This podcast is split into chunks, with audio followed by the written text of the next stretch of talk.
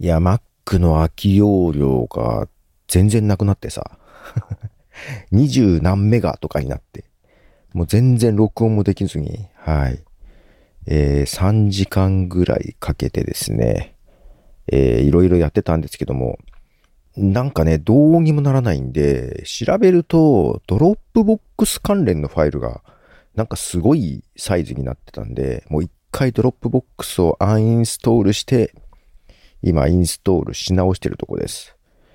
えー、もう今23メガぐらいから57ギガまで増えましたね、空き容量がね。ようやく録音ができてるとこです。いやー、トラブってましたね。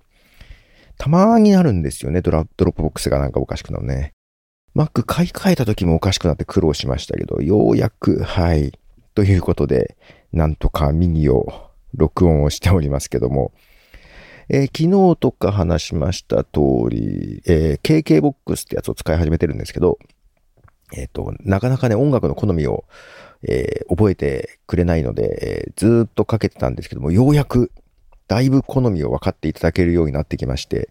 えー、結構ね、あのあなたにおすすめみたいなやつがやっぱりあるんですよ。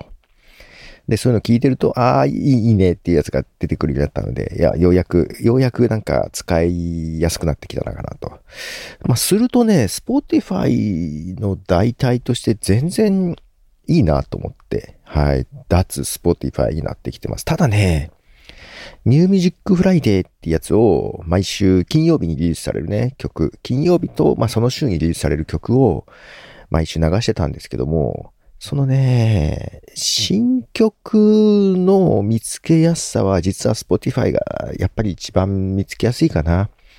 Apple Music もね、ちょっとね、わかりにくい。Spotify が一番ね、あの、まあ、Spotify にも New Music Friday っていうプレイリストというかね、そういうのがあるんで、いつもね、New Music Friday Japan、あるいは UK ぐらいから探したりしてるんですけども、そっちの方がいいから、まあ、Spotify で探して、えっと、Firstory で配信して KKBOX で聴けるようにするっていう、ちょっと Spotify さんには申し訳ないけど、そんな運用になっていくんじゃないかなというふうに思ってます。で、明日がね、金曜日なんで、はい、また新曲ね、探していきたいなと思ってますが、どうなるかと思いました。 Music Talk がなくなったら、俺また曲、新曲をそんなに積極的に聴くことはなくなるのかなと